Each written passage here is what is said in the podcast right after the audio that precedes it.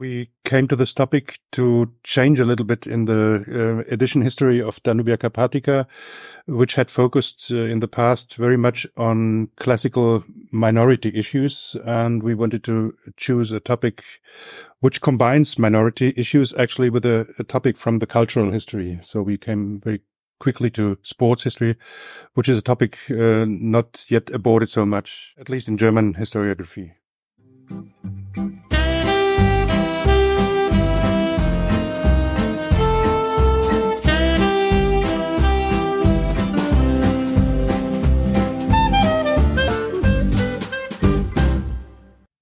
Welcome to a new episode of Donauwellen, the Southeast Cast. We are talking about people, topics, and books down the Danube and up the Carpathians. My name is Enikő Dácz, and I am happy to introduce my colleagues Angela Ilić and Tobias Weger, whose volume, Movement, Organization, Ideology, Mobilizations Through Sport in Southeast Europe in the 19th and 20th Centuries, has just been published. The volume is part of the Danubiana Carpathica series, which is jointly published by several institutions, including the IKGS. All further information on the book can be found in the show notes. But now, enjoy the workshop discussion on this interesting volume.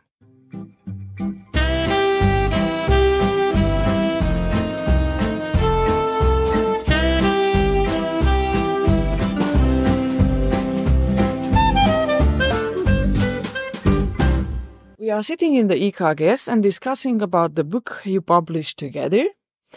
We are speaking in English about a book that you published with a German and English introduction, and the book contains uh, papers in both languages. Was it clear from the very beginning that you will combine these languages? Yes, I think from, from our end, it was quite clear. And the reason for that is that there has been written quite a lot about sports in the Southeastern European context in recent years. Much of that has focused on soccer as the primary sport. And um, much of that has been written in English. So we thought if we want to tackle this topic, uh, even though we are doing it from a primarily historical perspective, we wanted to also reach the people not only researching this topic, but also those that might be interested in reading the research results. So that's why we were aiming at also targeting an English speaking audience. That's why we also had a German version of this discussion, and now we are addressing our English uh, speaking public. When did you begin to work on the idea for the present issue of the Danubiana Carpathica? Well, I think it was at the end of uh, 2021 when we started to develop this idea and focus to focus on this topic of sport history in Southeastern Europe. Mm-hmm. Which were the alternatives to this topic? How did you choose this topic? Were there any alternatives? As far as I remember, there was no alternative. Um, we came to this topic to change a little bit in the uh, edition history of Danubiana Carpathica, which had focused uh, in the past very much on classical minority issues. And we wanted to choose a topic which combines minority issues actually with a, a topic from the cultural history. So we came very quickly to sports history, which is a topic uh, not yet aborted so much, at least in German historiography. And how did you invite your contributors to this combination of topics? We issued a call for papers, again in two languages uh, from the start. And uh, through that, we received a number of different abstracts. And then additionally, we also asked a few people who we knew were working on um, the history of sports in different contexts. I myself had been working on a, on a monograph uh, on Rijeka and Maribor. And so I already had the contacts. I knew the people who were interested in maybe writing a chapter for us on these cities. A brief look into the table of contents reveals the interdisciplinary approach, which already was mentioned. How did you structure the partly quite divergent perspectives on your topic? That was quite a challenge, I have to admit, because uh, we covered, uh, the, the articles cover actually quite a large field, both geographically topically in terms of sports, different kinds of sports, but also chronologically and historically. So we ended up with a structure that is a little bit hybrid in terms of beginning with two case studies on two cities and then moving on to more of a geographical um, cluster where we have several contributions that all deal with Romania, but from very different perspectives. And then we also have a section that focuses on the interwar period. And there we have uh, a wide variety of geographical uh, focuses, um, ranging from Hungary to Austria to Romania and to interwar Yugoslavia. And then in the end, we also ended up having a section, um, which was just by default, but where all of the contributions focus on football. Mm-hmm. Okay, was it really by default that it, they focus on football? So I suppose you were not surprised, or? not really, no. and which were the topics that surprised you? Well, actually, uh, as Angela already mentioned, uh, there's a broad uh, variety of topics, um, and to see um, actually this variety of sport history, uh, starting from soccer up to mountaineering and um, other forms of sport, uh, bicycle sports, for instance, uh, tennis, um, was quite surprising to see uh, that all these these kinds of sports, all these um, different disciplines, uh, were widespread in southeastern Europe. What was the most surprising research result that you found?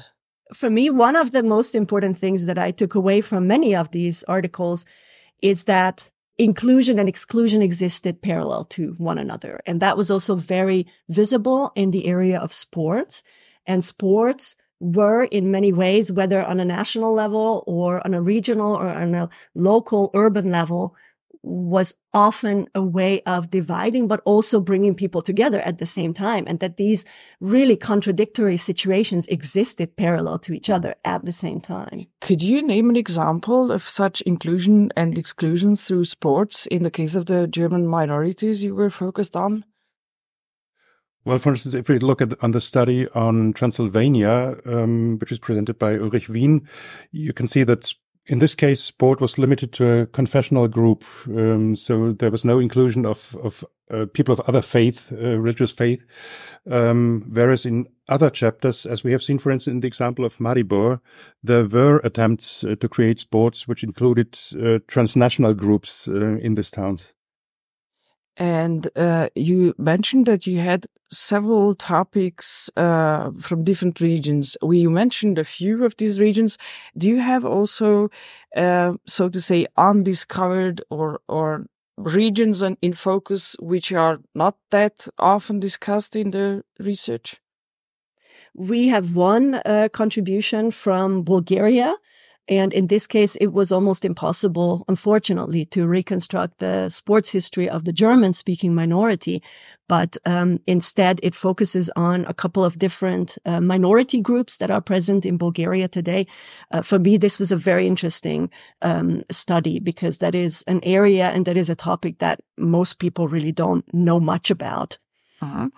In fact, if we take a look at the classical fields of research geographically of the IKGS, um, we have very little knowledge uh, on sports from Bessarabia, for instance, uh, from Bukovina, and from areas like Dobrucha or, or the Banat which of course have their own sport history too, but uh, very little research has been done so far on these areas. And did you manage to to gather some papers to these topics? No, this is actually one or of areas? the this is one uh, one of the fields that remains to be researched. Okay, so we already spotted uh, the necessities for future researches, but remaining by the idea of inclusion and exclusion.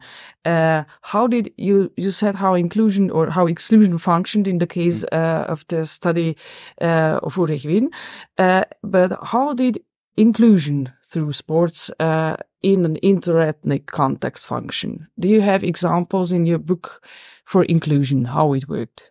I think the case studies from Rijeka and Maribor show that very clearly that right next to the, the exclusion, also this inclusion functioned and that there were very strong and also very visible um, sports clubs that united people of all backgrounds. And um, this was true for all kinds of sports. I think that's one of the nice things that um, that that we have in this volume is that we have so many different kinds of sports that get mentioned, and uh, this volume is not reduced to just soccer, which is often reduced to, or maybe even um, uh, gymnastics but we truly have mentions of a lot of different sport arts. And it's not only in soccer that this comes mm. across, but also in some of the other sport arts. Um, the question of how to organize clubs and sports movements, whether it's focused on national or, or linguistic identities, or whether it's actually uh, um, a city-wide uh, club. Uh, so there are lots of examples, I think, also in some of the other articles. I think if we take a closer look uh, to, to, answer your question on on uh, inclusion or exclusion, if we take a closer look on time periods, we can also see that uh, this history varies from time to time. Um, I'll give you the example of mountaineering history. Um, in um, as well in in, in um, Transylvania as in um, Upper Hungary, the later Slovakia. Um, the beginnings of mountaineering history was a common history of Germans, Hungarians, uh, Slovaks, Romanians.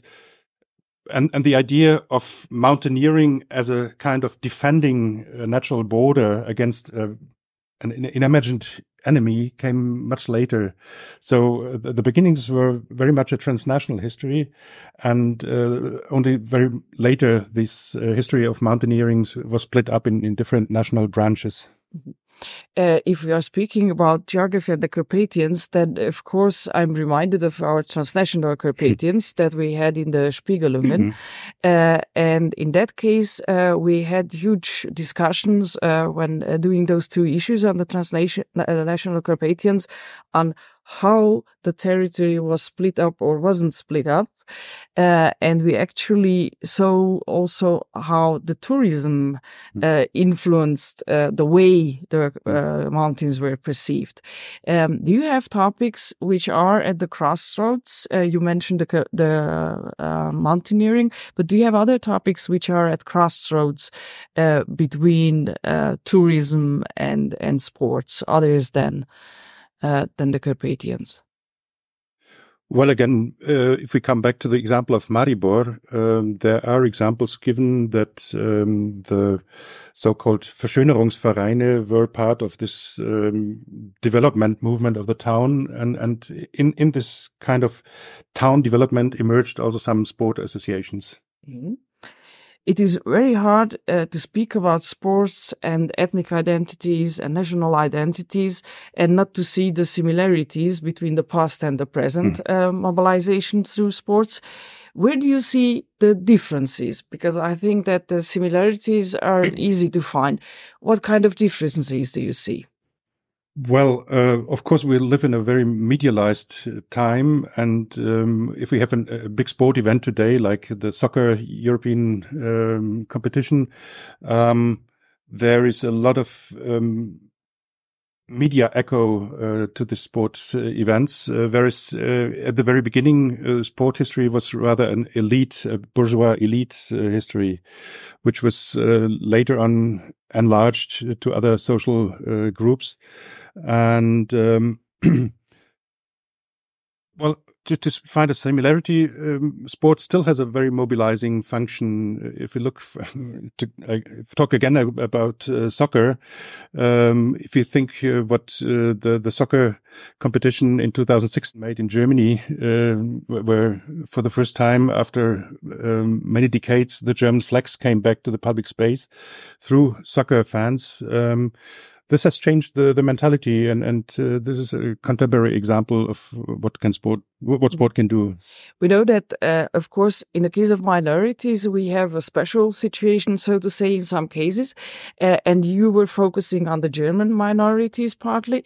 Uh, do you see any differences between how the German minorities could be mob uh, mobilized through sports and compared with other nationalities? Well, actually, from the very beginning, there is a close interaction between the German national sport movement at the beginning of the 19th century, which was founded by the Turnvater Jahn, and uh, the reaction, for instance, of the Slav people, um, which uh, emerged a little bit later through the Sokol movements, uh, which were first created by Miroslav Tyrš in Prague, uh, and then uh, spread all over, especially the Western and the Southern Slavic people. Thank you very much for the discussion and for the insights and the shared experience. I wish you many readers and our listeners inspiring reading.